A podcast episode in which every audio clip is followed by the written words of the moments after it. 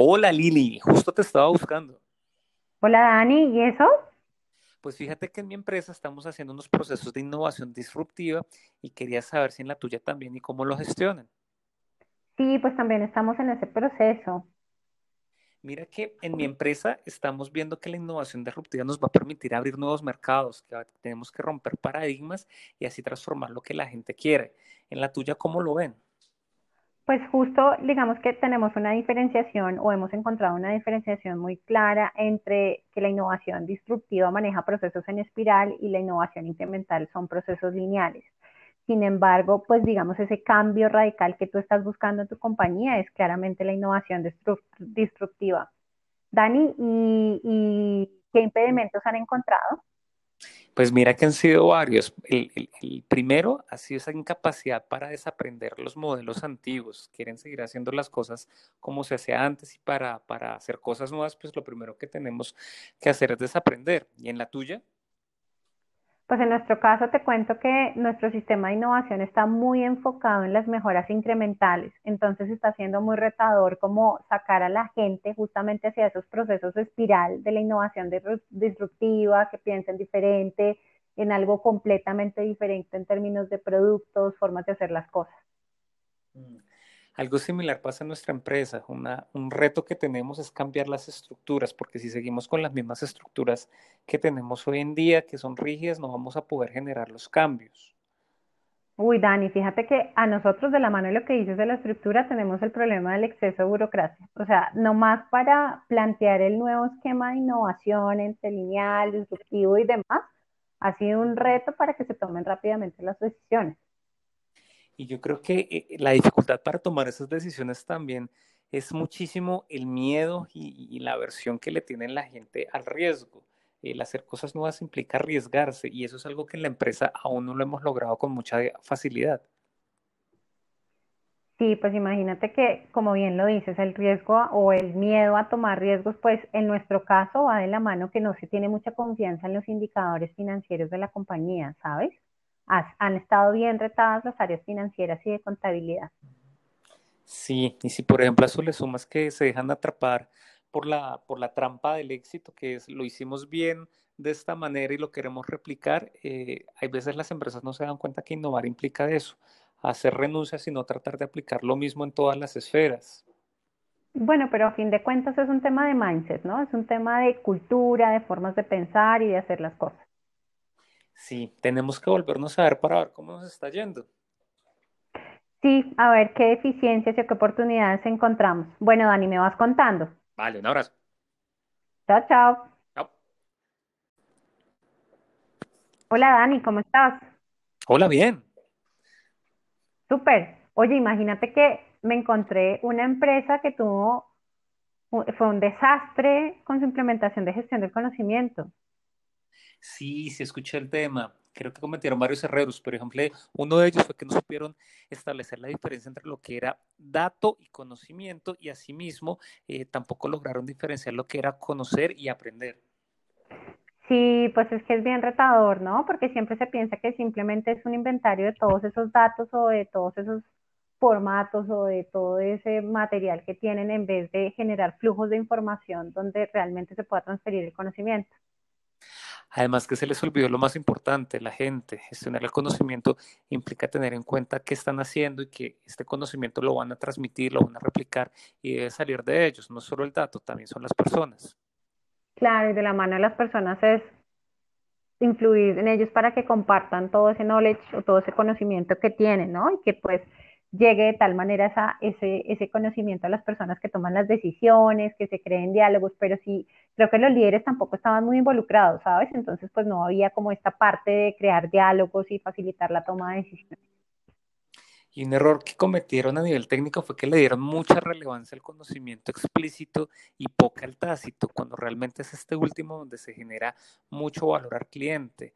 Creo que, se fueron muy a, a, la metodología de documentar, registrar, pero se olvidaron que en la parte tácita hay información muy relevante para los demás.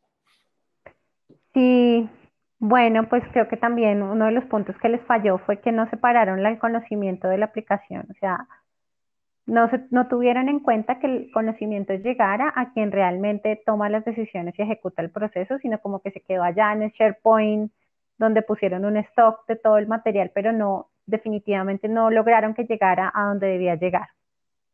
Y un error garrafal que cometieron es que pensaron que si no se podía medir, entonces no se debía gestionar. Y los indicadores son importantes, pero también es muy importante tener en cuenta que hay cosas que no son tan fácil de cuantificar, pero que sí se deben gestionar. Y, esa creo que no fue, fue una falla muy importante. Sí, Dani, fíjate que la mano bueno, de los indicadores y de que hacer que el conocimiento fluya es pues obviamente pensar en el hoy, ver cómo estamos hoy, adquirir y desarrollar los skills en hoy, pero también ver las tendencias y ver cuál es el conocimiento que necesito de acuerdo hacia dónde va el mundo, ¿sí? Y saber qué skills y qué, qué conocimiento debo gestionar al interior de compañía para seguir vivo en el futuro. Y pues creo que ellos se quedaron un poco mirando el pasado. Sí, tenían que experimentar muchísimo más y no quedarse con sus nuevos modelos, con sus antiguos modelos para poder darse la oportunidad de nuevas cosas. Hay que permitir el debate permitir el debate, gestionar el flujo del conocimiento y nada, la adición entre tecnología y capital humano. Así es, veamos qué pasa. Sí, let's see another chapter. Hola Dani, ¿cómo estás? Hola Lili, muy emocionado porque estaba leyendo un artículo que creo que va a marcar la diferencia en las empresas hoy y a futuro sobre capital intelectual y gestión del conocimiento. Por ¿En ejemplo, serio? Sí, mira que el capital intelectual va a ser el activo más valorado en las empresas, entendiendo claramente que el capital intelectual se nutre de tres temas el capital humano, que es todo el conocimiento, habilidades y destrezas que tienen las personas de una empresa, el capital relacional, que son todos esos vínculos que se crean con los clientes, los proveedores y los demás stakeholders, y el capital estructural, que son todos esos canales y la cultura que crea la organización para poder transmitir la información y gestionar el conocimiento. Oye, Dani, buenísimo, me haces pensar en los modelos. Yo conozco algunos modelos que han tratado de implementar esa parte de cómo medir y gestionar el capital intelectual en las organizaciones pues no sé, ya sabrás y de pronto en tu lectura no sé si estaba que todo partió desde el Balance Scorecard, aunque fue un poco objetado, pues porque el Balance Scorecard está enfocado en indicadores financieros y tangibles y pues el capital intelectual es un intangible y es algo que debe fluir a través de la estructura y los procesos de la, de, de la compañía. Hay un modelo que me llamó mucho la atención, que es el Scandian Navigator, y fue como una forma como esta compañía trató de justamente estructurar cómo el capital intelectual se gestionaba en su empresa tenían en cuenta el desarrollo y la renovación, los procesos y el, el, consumidor y claro, obviamente el foco financiero. Sin embargo, lo que más me llamó la atención, Dani, fue cómo para ellos el hecho de cómo los percibe su consumidor final significa cómo están gestionando el capital intelectual en su compañía a través de qué tan diferenciados son sus productos nuevos o qué tan innovadores son. Y pues claro, obviamente eso va de la mano de la construcción eh, de flujos de información a través de sus procesos.